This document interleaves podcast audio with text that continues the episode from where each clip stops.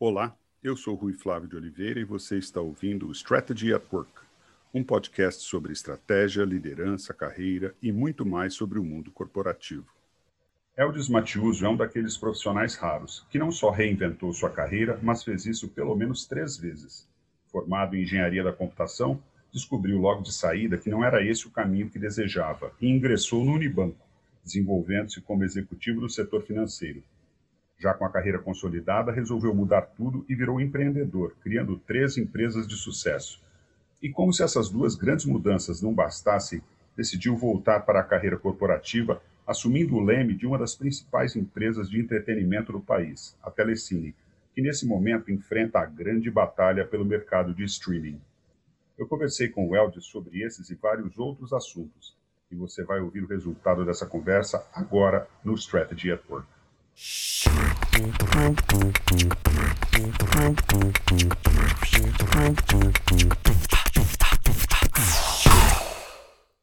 Você teve um caminho bem interessante na tua carreira. Você construiu uma carreira executiva no setor financeiro, em especial no Unibanco, né? E já com essa carreira bem consolidada, você decidiu empreender. Você foi fundador da Fair Place, da Bidu, da Use e depois você voltou à carreira executiva à frente da Telecine. Acho que a minha primeira pergunta aí é qual é a estratégia pessoal por trás dessas guinadas que você teve na tua carreira? É, bom, boa tarde, Rui. Obrigado pelo convite. Eu acho que não tem estratégia nenhuma. É, não tem nada programado e planejado. São, são é, muito mais frutos de desejos e ambições pessoais do que uma estratégia assim previamente é, delineada, né? É, é óbvio que no longo prazo a gente pensa, eu penso muito no, no longo prazo de carreira e enfim, mas eu jamais imaginei há 20 anos que eu estaria à frente do Telecine nesse momento. Acho que é uma coisa que aconteceu. Então, mas o, qual é o fio condutor, né? O que que está por trás, né, desses movimentos que eu que eu fiz como executivo, né, e depois como empreendedor e, e, agora um misto de empreendedor e executivo, né? Eu acho que eu sou muito pautado para inovação. Então, mesmo na minha época de executivo, é, não no começo de carreira, o começo de carreira foi muito mais aprendizado, mas depois eu comecei a participar de alguns projetos né, de segmentação, de, de criar áreas dentro do banco para atender determinado público, é, atender é, carteiras diferenciadas, enfim, eu tive uma uma, uma, carreira, desenvolver uma área dentro do, da área de negócios, né, na área, área de cartões corporativos, são, são cartões co-brand. Então, sempre, se você pegar o fio condutor, é, sempre foi muito voltado à criação de coisas novas, né, de inovação. E aí, quando eu fiz essa transição, ela não foi uma transição, simplesmente eu parei de ser executivo e comecei a empreender. Foi justamente fruto desse, desse meu histórico de montar áreas, montar produtos, montar coisas novas, é que o banco me convidou é, para montar uma empresa, que era uma administradora de cartão de crédito, justamente porque eu tinha essa veia de montar negócios novos, né? E, e era uma joint venture entre o Unibanco e a Ipiranga, e foi aí que eu tive minha primeira experiência empreendedora, um, um caso de bastante sucesso, fiquei três anos à frente, né, montando desde ah, processos, modelos de crédito, montando equipe, montando produtos, envolvendo canais de distribuição. É, e aí eu vi, pô, eu acho que eu dou para isso. É, que bom que o, que o, que, o, banco apostou em mim, me deu essa oportunidade. Agora eu vou empreender em voo, voo solo, né? Que eu acho que é uma coisa que é, te desafia bastante. E aí sim que eu fiz essa transição para empreendedorismo. Mas não foi assim, simplesmente deixei de ser executivo para para virar empreendedor. Eu já vim empreendendo ou dentro de áreas, montando áreas ou criando empresas. E aí, quando, quando eu vim para esse mundo mais empreendedor, eu me pautei muito para inovação, né? de colocar, trazer coisas novas ou criar é, soluções novas para os problemas que a gente tem aqui no Brasil. Né? Então, quando eu montei a Fair Place, é, que foi um caso de bastante sucesso, mas infelizmente interrompido pelo, pelo Banco Central, foi justamente promover uma, uma arena de empréstimo entre pessoas, onde o, o quem emprestava ganha, é, ganhava muito mais do que a remuneração atual do, de retorno né, de investimentos, e quem tomava emprestado tinha uma taxa muito menor, né? Depois, quando eu montei a Bidu, foi com esse mesmo propósito, de inovar no setor de seguro, quer dizer, naquela época não existia seguro online, então eu, eu montei uma corretora de seguro que distribuía seguros de outras seguradoras de forma online, né? A gente fazia essa distribuição. E aí, quando eu montei a, a Use, foi sim aí é, trazendo o mundo de, de digital para a seguradora. Quer dizer, a Use foi uma seguradora, é uma seguradora, é, em que, que foi a primeira seguradora totalmente digital do país e que inovou muito em termos de emissão e subscrição, né? Que a gente tem em seguro e você faz subscrição de apólice e regulação de apólice era 100% online. Então foi a primeira seguradora do Brasil que vendeu produtos online, subscreveu as apólices online e fazia toda a regulação de risco online. Então foi um case bem bacana de sucesso, né?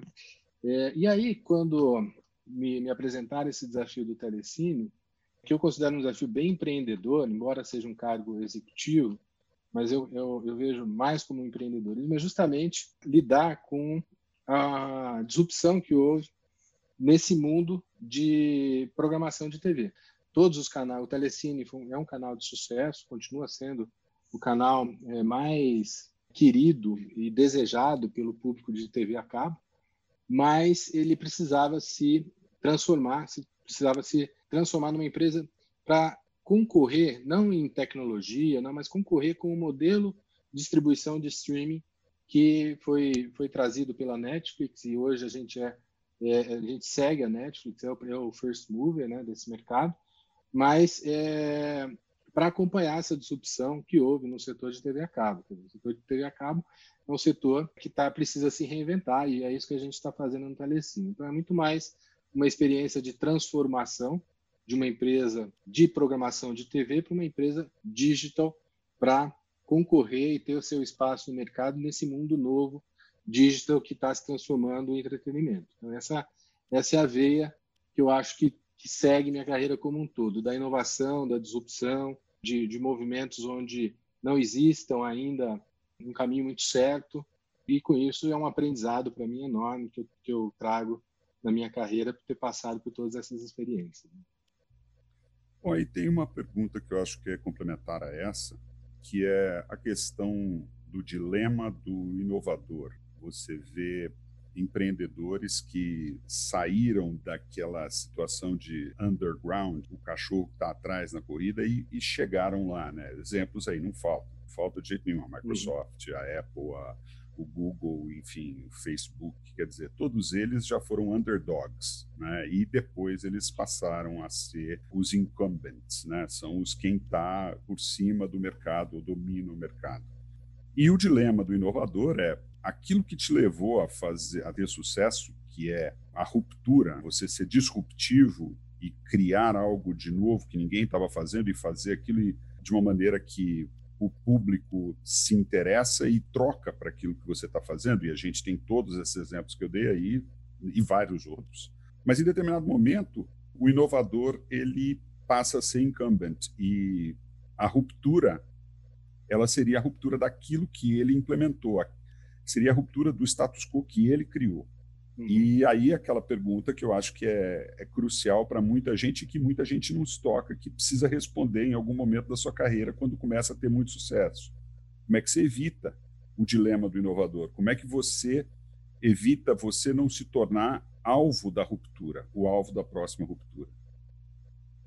Olha, tem, acho que tem uma frase, se não me engano, é do, do Jobs, que ele fala que se tem alguém para desafiar a nossa indústria, a nossa empresa, esse alguém seja nós mesmos. Né? Então, esse, é um, é, esse é, um, é, um, é um mantra que toda empresa, independente se ela é o first mover, se ela que fez a disrupção, ou se ela é uma seguidora, ela devia ou deveria ter uma preocupação de disruptar o seu próprio modelo de negócio.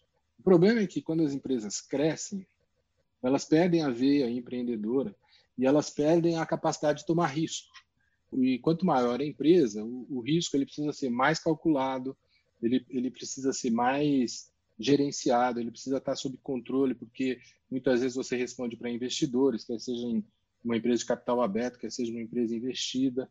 Então, eu acho que, esse, que, essa, que essa espiral né, de imobilização, que conforme você vai crescendo a empresa, acontece, é muito por conta da tomada de risco. É, e a gente vê que ambientes mais propícios à tomada de risco, particularmente China e Estados Unidos, é, onde a regulação não é tão pesada, onde o erro é, ele é muito mais bem aceito do que é, no modelo europeu, no modelo latino-americano. O erro empreendedor, quando eu digo, né? o erro é você falhar, quebrar uma empresa, começar de novo. Isso, isso leva com que as empresas em mercados mais regulados, mais estagnados, mais maduros, deixem de não inovar, é de tomar risco. Porque a inovação ela, ela pressupõe tomar risco. Né? Então, como que a gente foge disso? Né? Eu acho que existem várias estratégias. Das que eu conheço, as que são mais bem sucedidas, tem vários modelos. Né? Você centralizar uma área, pega, pega Magalu, por exemplo, é um ótimo exemplo disso. Né? Então, eles, eles é, quem, quem puxou o modelo de inovação dentro da marca foi, foi o dono da empresa, ele liderou e ele transformou a Magazine Luiza na Magalu, que é hoje um dos maiores e-commerces do Brasil. Isso funciona bem quando, quando você tem o dono, né? Você tem um, um Jeff Bezos, um, né? quando ele, ele pega na empresa, não vai ser assim, e, e, e, só assim que funciona, só assim que a gente tem futuro. Porque se você deixa, principalmente as empresas muito grandes, né, deixar com que a inovação surjam de áreas, de diretorias, de vice-presidências, isso acaba se perdendo, porque uma inovação, de novo, ela sempre desafia o modelo de negócio.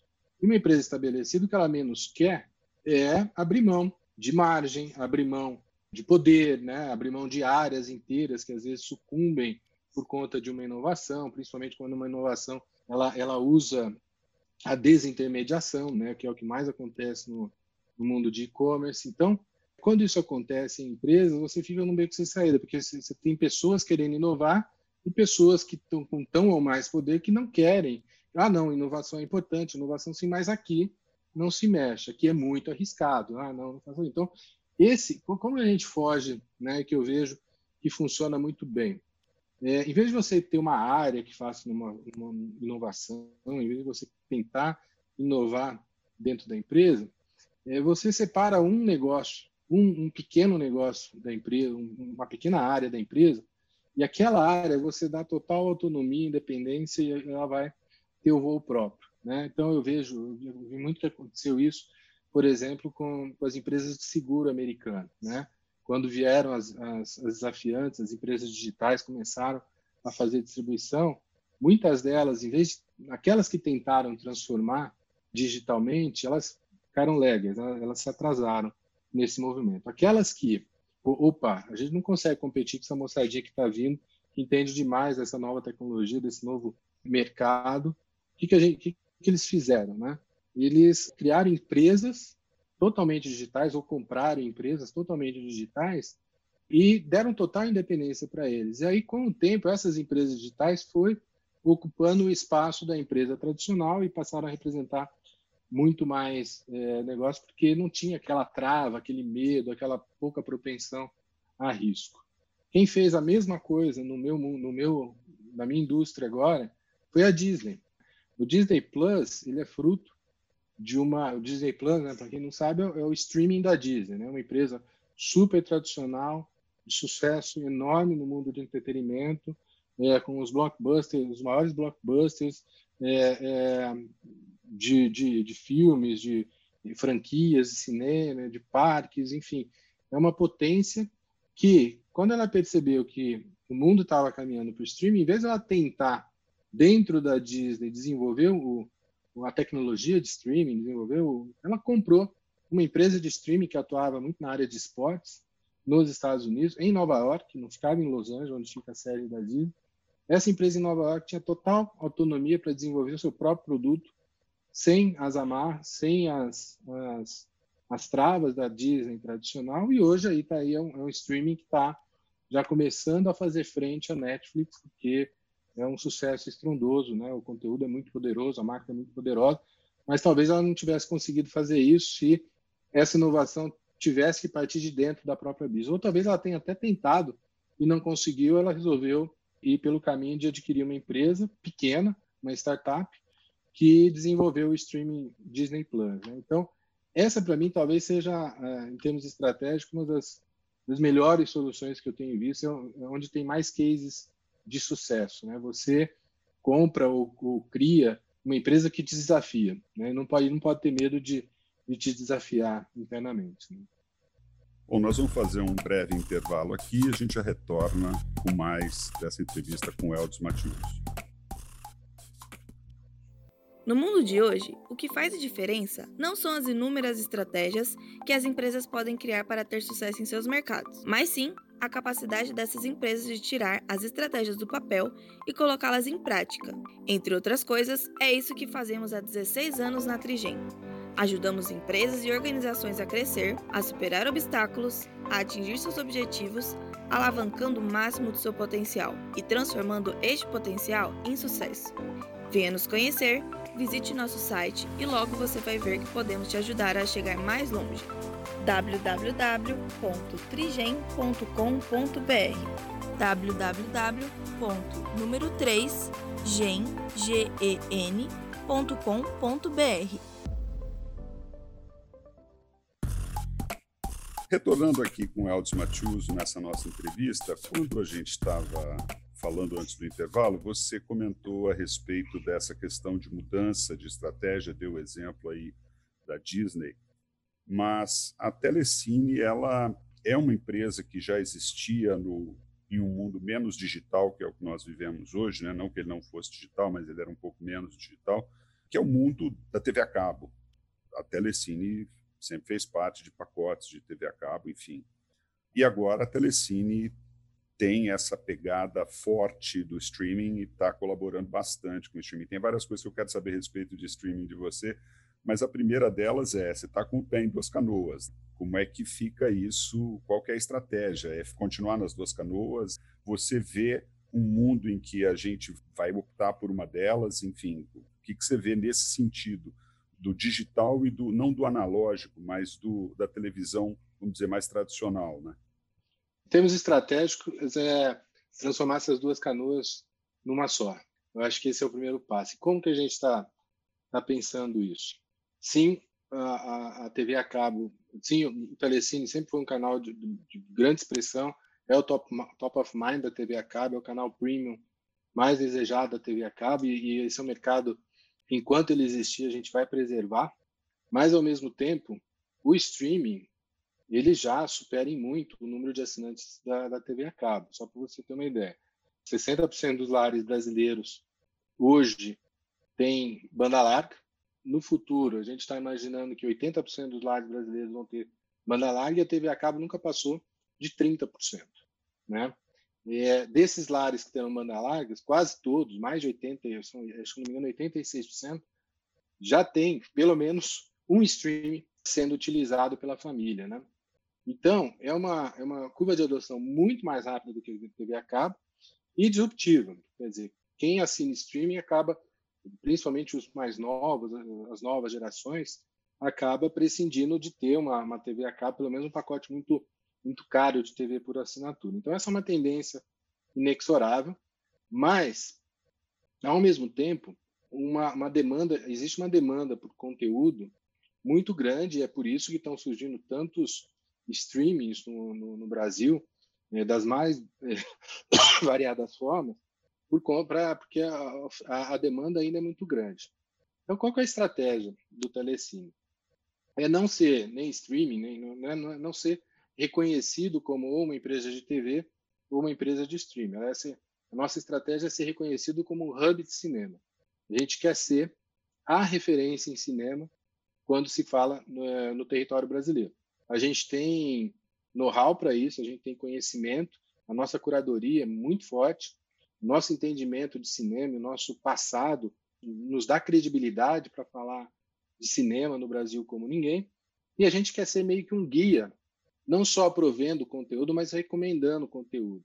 E com isso é o que a gente chama, que cria a nossa diferenciação. Por que, que as pessoas teriam é, o telecine? É porque lá eu vou encontrar o cinema da melhor qualidade no Brasil. Essa é nossa, essa nossa ambição. Quer seja em, em linear, né, programação linear, quer seja em streaming, que, que é on demand. O que, que a gente está fazendo? Juntando esses dois mundos. Então, já estão surgindo os primeiros, eles chamam de Virtual MVPD, que é você stream, faz o streaming dos canais lineares. Então, a Claro já lançou, a Sky já lançou, Todas elas vão, em vez de ter uma caixa onde chega um cabo de TV, vai chegar a internet, e dentro daquela caixa de internet vão ter os aplicativos, como, como é hoje no Apple TV, vão ter os aplicativos, e se você assina o Telecine, você vai assistir ao Telecine não por uma transmissão por cabo, mas por uma transmissão de streaming. Esses agregadores que a gente chama, eles vão substituir o que a gente chama hoje de TV a cabo, pelos mesmos provedores. Se isso vai acontecer em, em, em curto espaço de tempo, não. Isso aí é uma tendência que a gente já começou a observar, mas que ainda a TV a cabo ainda tem vida longa no Brasil. Ela não vai deixar de existir. O que acontece é que tem uma demanda muito maior agora por streaming, seja através de canais lineares, seja através do on-demand. E a gente quer estar nesses dois mundos. E a gente quer ser reconhecido nem como uma empresa de TV, nem como uma empresa de streaming, mas como uma empresa de cinema. Essa é a nossa diferenciação. É assim que a gente compete com os grandes que estão aí. É, mas aí não tem uma. E assim, a, a, pergunta eu sei que ela é meio capciosa, mas não tem uma certa contradição com essa questão que a gente estava discutindo um pouco antes, que é o dilema do inovador, né? Ou seja, em determinado momento você precisa deixar algumas coisas para trás para continuar inovando, né? E como você uhum. mesmo colocou, não é todo mundo, aliás, são poucos os que vão querer desistir de, de revenue stream, vão querer desistir da posição que conquistaram, enfim, do, da estrutura que criaram. Mas não seria um pouco desse dilema do inovador você não dar esse passo, você não optar, você não uh, você tentar continuar nas duas canoas? Sim, porque a gente não pode prescindir de, do, desse mercado onde a gente é líder, onde a gente tem uma, uma, uma marca consolidada, onde a gente tem é, um know-how muito específico, mas o que a gente quer fazer é um leverage disso tudo que a gente tem, principalmente da marca e do reconhecimento, para o mundo de streaming. Então, dentro do Telecine, a gente se transformou numa empresa digital. Né? A gente criou competências dentro do Telecine que são típicas de uma empresa digital que uma, uma programadora de TV jamais tinha. Então, a competência de, de arquitetura de sistemas, a competência de data driven, a competência de digital marketing, a competência de data science, né, que, é, que, é, é uma coisa muito importante para a gente, as transmissões digital que a gente faz, tudo isso são coisas novas, que são recentes, tem menos de dois anos, que a gente implementou no Telecine. Hoje o digital, a área digital do Telecine, ela é tão importante em, números de pessoas quanto a área de programação de TV. A gente tem duas linhas de negócio muito fortes, né? É uma, de novo, né, que é o, o negócio que nos sustenta, que nos financia, a outra totalmente voltada para inovação. E atuam de maneira muito independente, distribuindo o mesmo conteúdo. Então, o que a gente fez foi desafiar a gente mesmo, construindo uma empresa digital dentro do Telecine, com autonomia, autonomia inclusive de gestão. Tem um head do negócio de, de streaming que toca o negócio de uma forma muito independente do, do negócio de programação linear. E o que a gente tenta fazer é uma transição, né, Rui? Não dá para simplesmente abrir mão de, de, um, de, uma receita muito importante que a gente tem na programação, porque o futuro vai ser streaming. Meio que esse futuro ainda está muito distante. A, a total é, ruptura do modelo, onde a gente só vai ser transmissão por, por streaming, isso ainda está muito longe, é uma transição que vai demorar aí pelo menos 10 anos para acontecer. Então, existe ainda uma demanda, existe uma fonte de receita importante para todos os programadores de TV. Mas, ao mesmo tempo, a gente criou uma área, essa área está crescendo muito. Hoje são mais de, mais de um milhão e meio de usuários de streaming que a gente tem no Telecine, isso cresce exponencialmente. E a gente está não só substituindo, mas criando um novo negócio dentro do próprio, do próprio Telecine, que é a distribuição através do streaming. Então, que a gente tenta é aproveitar a curadoria, a, o conteúdo que a gente adquire, as parcerias que a gente tem, porque a gente vê os nossos atuais parceiros de distribuição na TV como gr grandes potenciais parceiros para streaming também, porque são os mesmos que têm, é, é, né, pega uma Claro, uma Vivo, que tem TV, eles distribuem banda larga também. Então, eles acoplam o nosso conteúdo à banda larga deles enriquece muito mais o produto. Então, é uma transição que não é sem dor, mas eu acho que é uma transição inteligente, que você faz o leverage desses dois mundos. E aí, a nossa diferenciação é o cinema. A gente é, é a empresa que está mais bem posicionada, tanto em conteúdo quanto em curadoria. Então, o cinema é o elo entre esses dois mundos. Então, por isso que a gente quer ressaltar muito que a gente entende de cinema, não é programação de TV, não é streaming, é cinema. Esse é o nosso, nosso diferencial e é, e é onde a gente está muito bem posicionado. E tem aí uma questão que é dessa tua área, e eu acho que ela tem bastante a ver com estratégia também, que é algo que a gente percebe tem a ver com o Jobs que você comentou lá atrás. Se a gente for olhar para a indústria da música, a partir do momento que nós tivemos a revolução digital e a disponibilização de, de MP3, uma coisa que aconteceu logo em seguida foi o surgimento de um grande manancial de pirataria. Né? Ou seja, a gente passou a perceber que pirataria ficou uma coisa bem ubíqua mesmo. E o Jobs disse: olha, é uma questão de conveniência. A partir do momento que ficar conveniente, a pirataria vai embora. E quando ele cria o iPod e a, o iTunes Store começa a vender música, essa pirataria começa a desaparecer, ou pelo menos a se reduzir consideravelmente, principalmente nos países do primeiro mundo. E ele próprio sofreu essa ruptura, né? ou ele não, a Apple sofreu essa ruptura uh, do dilema do inovador com o streaming de música, né? com o Spotify, quando ela chegou, acabou matando aquele modelo de negócio, você comprar música. E a, a pirataria basicamente sumiu. Não é que ela, ela, ela, sumiu, mas ela hoje ela é irrelevante perto do que ela era no fim da década de 90, por exemplo, quando, quando surgiu o Napster. No cinema, a coisa é diferente. No cinema e no, e no streaming em geral, a coisa é diferente, porque em que pese haver vários streamings de música, né? você tem a Apple Music, você tem o Spotify, você tem várias outras, que no Brasil tem Deezer, né? enfim, existem outras opções, mas a música que eu escuto no Spotify é a mesma que eu escuto no Apple Music. São raros os casos em que você tem um artista que é de uma dessas fornecedoras, de um desses serviços de streaming. E o que a gente vê no cinema é uma situação bastante diferente. No cinema, não. No vídeo, em geral. No streaming de vídeo, em geral.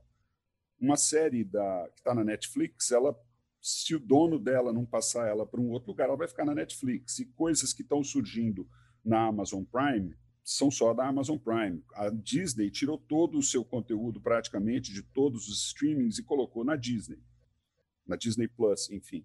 E a Netflix agora está produzindo séries que só estão na Netflix. E a gente começa a ver fragmentação. Existe um processo de fragmentação muito grande. Aí você vê Paramount Plus nos Estados Unidos, você vê enfim, vários outros serviços. Você vê a telecine com o cinema, enfim. Acho que a pergunta que eu tenho para te fazer é qual é a estratégia para que nós não retornemos àquele modelo de pirataria, porque esses serviços, cada um tem o seu custo e o orçamento já não é mais o que ele era, ou seja, nós estamos tendo que pensar mais racionalmente com relação onde nós, onde nós investimos. Eu cortei o, o cabo não tem serviço de TV a cabo há muitos e muitos anos, só usando a, a televisão para assistir um jornal ou outro e usando as, o resto na, no, no computador. Mas agora eu estou vendo que, poxa vida, começa a ficar cara a coisa. Primeiro, o pacote de streaming começa a ficar parecido com, em termos de custo, com o pacote de cabo. E segundo, que a impossibilidade de você ter todos, senão você né, seu orçamento não dá, começa a empurrar um monte de gente para a pirataria. Qual é a estratégia para evitar isso, se é que existe alguma? Existe. Essa, assim, é, é muito. Primeiro que é, é, bem similar, né? Você falou que é bem diferente. Assim, cada streaming tem o seu próprio conteúdo, mas quando você fala em pirataria, é bem similar. Você pode achar é, pirataria na internet, tem os torrents, é, inúmeros torrents aí, quando você consegue baixar qualquer filme e, e você baixa, você sincroniza a legenda e tudo mais. Então, a pirataria é um problema da indústria de entretenimento, não só da música, mas do em filmes e séries, a gente, a gente tem esse mesmo problema. Qual a estratégia? Eu acho que é muito parecida com a, a do Spotify. É oferecer um puta serviço que vai além do, da disponibilização da música, né? no caso do Spotify, ou do filme, no caso do Telecine, com muita curadoria, com, com personalização, com muito data, porque nenhum pirata, nenhum pirata te indica filme, né? Nenhum pirata analisa o seu perfil de uso, pelo menos os que eu conheço, analisa o seu perfil de uso, personaliza a recomendação, cria cinelists, que no caso do Telecine, que é o que a gente tem, que é uma espécie de curadoria, cria conteúdo extra, que a gente é, é, fala sobre o filme, indica filmes, então, e tudo isso a um preço muito acessível. Foi isso, é, esse, essa a, a é, o grande até até surgiu o Spotify, o que que a gente fazia? Tinha um iPod, você baixava música no torrent, enchia seu iPod de música e ouvia tudo de graça. Mas aí vem o Spotify, oferece uma puta experiência inigualável, né?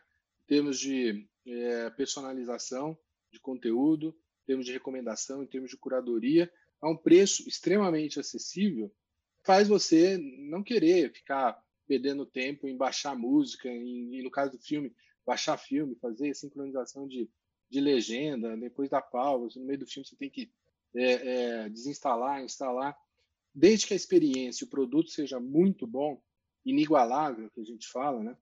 a, a pirataria começa a perder terreno. Então, é, esse é o, essa é a nossa ambição, ter um produto digital tão bom, tão bom, que, que não faça sentido as pessoas buscarem em outro lugar aquele conteúdo que a gente tem. Aí tem um outro problema que é a fragmentação que você falou, né?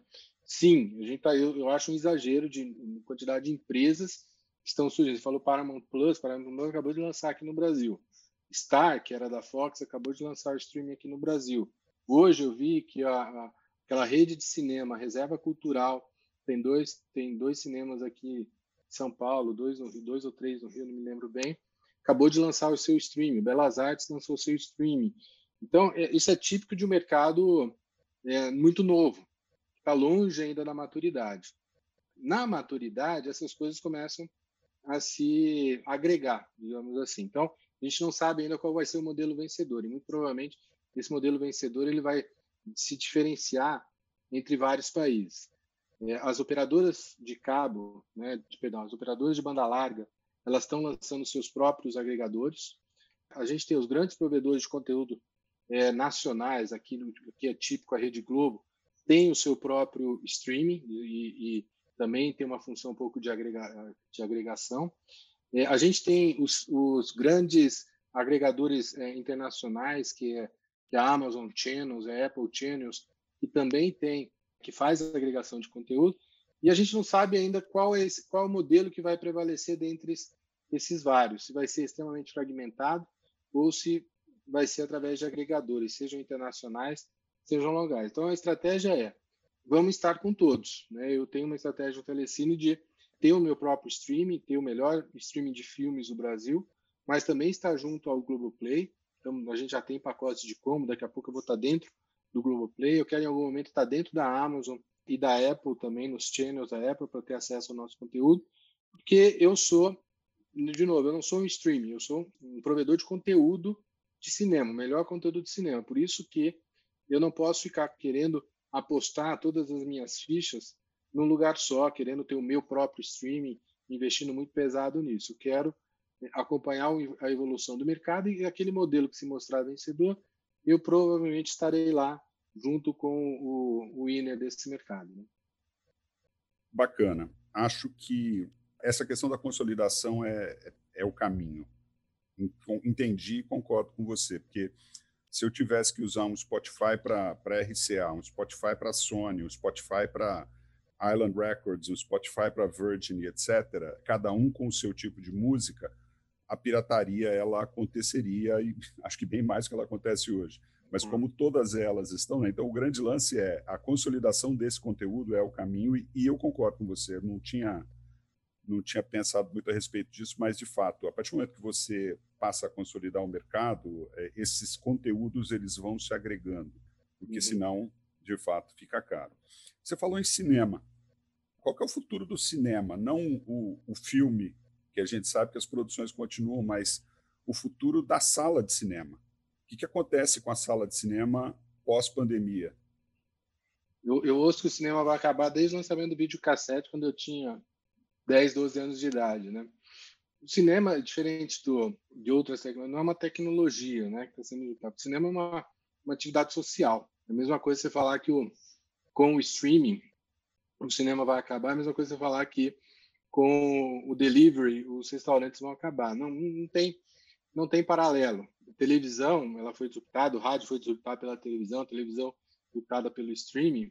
porque é uma atividade caseira, que você faz com a família, no seu momento que você está em casa. As atividades sociais você vai continuar a fazer. Ir ao restaurante, ir ao supermercado, não fazer as grandes compras do mês, mas ir comprar um vinho, ir ao cinema, enfim. Esse tipo de atividade faz parte do convívio humano que o cinema tomou um, o seu lugar e é uma, uma das, das atividades que mais crescem, né? É a ida ao cinema até a pandemia. Com a pandemia, os cinemas fecharam e existe uma quantidade represada enorme de filmes em todos os estúdios. Quer dizer, 2020, todas as produções de 2020 que iriam, já estavam prontas para ir para o ar, não foram. É, as produções de 21 também não estão indo para o ar e vão começar a ser desovadas agora a partir do segundo semestre desse ano. Né? Então, é, estúdios que lançavam ali 30, 40 filmes por ano, eles têm um pipe ali de mais de 100 filmes para colocar no cinema. O que a gente espera é que vai ter uma oferta maior do que a capacidade do público tem de consumir. Então, vai ter opção, muita opção para o cinema nos próximos dois, três anos, né, até desovar todo esse estoque de filmes que tem, que existe. Então, eu acho que vai ser uma atividade maior durante o próximo um, dois anos do que era dada a quantidade de oferta. Depois eu acho que ela volta à normalidade, que é uma atividade que cresce recorrentemente. Né? A gente vê, é, tudo bem que a, a, o modelo de, de, de, cinema, o conteúdo mudou bastante, a gente vê grandes franquias ocupando a maior parte das salas de cinema, ok, é, quer, quer chamar de cinema ou não, mas é, o, o, que, o que interessa é que existe uma demanda das pessoas por, por ser muito mais uma atividade social, é muito grande o cinema e eu acho que vai continuar a crescer depois que a gente sair dessa. Muito bem. Para a gente finalizar, uma pergunta ou duas perguntas que eu costumo fazer para os convidados aqui. A primeira delas é: você que tem uma carreira sólida, já conquistou teu espaço, teu sucesso, que conselho você daria para o Eldes de 25 anos de idade, para o Eldes que estava saindo da faculdade? empreenda. Eu, eu acho que eu demorei muito. Se tem um arrependimento que eu tenho na minha carreira, é ter demorado para empreender, tomar risco, criar, é, fazer as coisas realmente inovadoras. Eu acho que essa é uma experiência que você passa, principalmente quando você tem sócios, pessoas que trabalham com você, é, é uma experiência única. E é claro que você tem que ter apetite a risco né, para fazer. Se você não tiver muito apetite a risco, eu, a minha sugestão é não pare no mesmo lugar. Quer dizer, uma experiência, quando eu vejo pessoas jovens aí falando, ah, tenho cinco anos de experiência fazendo a mesma. Não, você tem um ano de experiência e quatro anos de repetição, porque depois de um ano é muito difícil aprender alguma coisa fazendo a mesma atividade como você vem fazendo há muito tempo. Então, mude, né? Mude de área, mude de. Faça downgrades na sua carreira, não tenha medo de fazer downgrade por, por conta de um propósito, de uma aposta. Eu acho que essa eu acho que é a melhor trajetória, quando ela não é muito certa, mas ela é pautada muito mais pelo aprendizado do que uma carreira muito consistente, onde você sobe degrau a degrau e só sobe. É, eu acho que isso limita muito o aprendizado, principalmente limita muito o, a sua capacidade de fazer gestão de inovação, de risco, de passar perrengue, de eu acho que esse tipo de coisa, é, principalmente para quem é jovem, ainda não é não tem uma família para sustentar, não tem filhos ou pessoas que dependam de você, fundamental. Acho que esse é o maior aprendizado que a gente pode ter é, é empreender. Então, esse, esse é meu conselho. E, por fim, eu queria uma previsão sua, porque daqui a um ano eu vou te convidar de novo para vir aqui conversar com a gente, e o que a gente quer ver se essa sua previsão ela se concretiza. Mas pode ser uma previsão de qualquer coisa, algo que você veja para o futuro, para os próximos 365 dias, que você acha que vai acontecer de relevância no nosso cenário? É, o cenário que você fala é um cenário político, econômico em geral, né? não da, da indústria em particular. Né? Exatamente. Eu espero, é, eu não sei se é uma previsão, é uma esperança, mas eu espero que seja uma previsão. Eu acho que a gente vai, é, a gente está aprendendo, de, e o Brasil em particular, aprendendo de uma forma muito dolorida é, o preço da, da não educação, da, do não privilegiar a ciência em primeiro lugar, não privilegiar educação em primeiro lugar. Eu acho que isso está cobrando seu preço nesse momento de dificuldade que a gente está passando, que é a pandemia. É, eu acho que quando a gente sair dessa, a gente vai dar muito mais valor à nossa educação, aos nossos professores, aos nossos cientistas, e a pauta vai ser muito mais em torno de assuntos de ciência e não de achismo, não de fake news. Eu acho que a gente está ganhando uma maturidade forçada e um caráter é, por conta da dificuldade que a gente acho que nunca, pelo menos a minha geração não tinha passado ainda. Eu acho que isso vai levar as pessoas a, a refletirem um pouco mais da importância que tem a educação e a ciência é, no nosso futuro. Né? Acho que isso agora foi escancarado na nossa cara e a gente está pagando o preço por, por isso. Então, eu não sei se é uma previsão, eu estou sendo muito otimista, mas dada a dor que a gente está passando por esse negacionismo, por essa quantidade absurda de fake news, por essa quantidade absurda de coisas que se propagam sem nenhum fundamento científico, acho que vai ser tempo de reflexão, a gente vai, vai ver o preço que a gente vai pagar por isso. Infelizmente, a dor vai ser grande, mas com, com essa dor acho que vem um aprendizado que vai ficar para sempre na, na nossa geração, na geração dos nossos filhos. Muito bom, excelente previsão. Acredito que se, se a gente aprender com essa dor, né? ou seja, se está doendo o suficiente, a chance é boa de que a gente caminhe para esse lado aí sim. Muito obrigado, Essa Eldes, pela participação. É, é esperança. obrigado pela participação, obrigado aí. Eu sei que você está com a agenda super tomada, já tomei bastante do seu tempo, foi muito rico, viu? Muito obrigado pela participação. Valeu, Rui. Obrigado, cara. ピッ!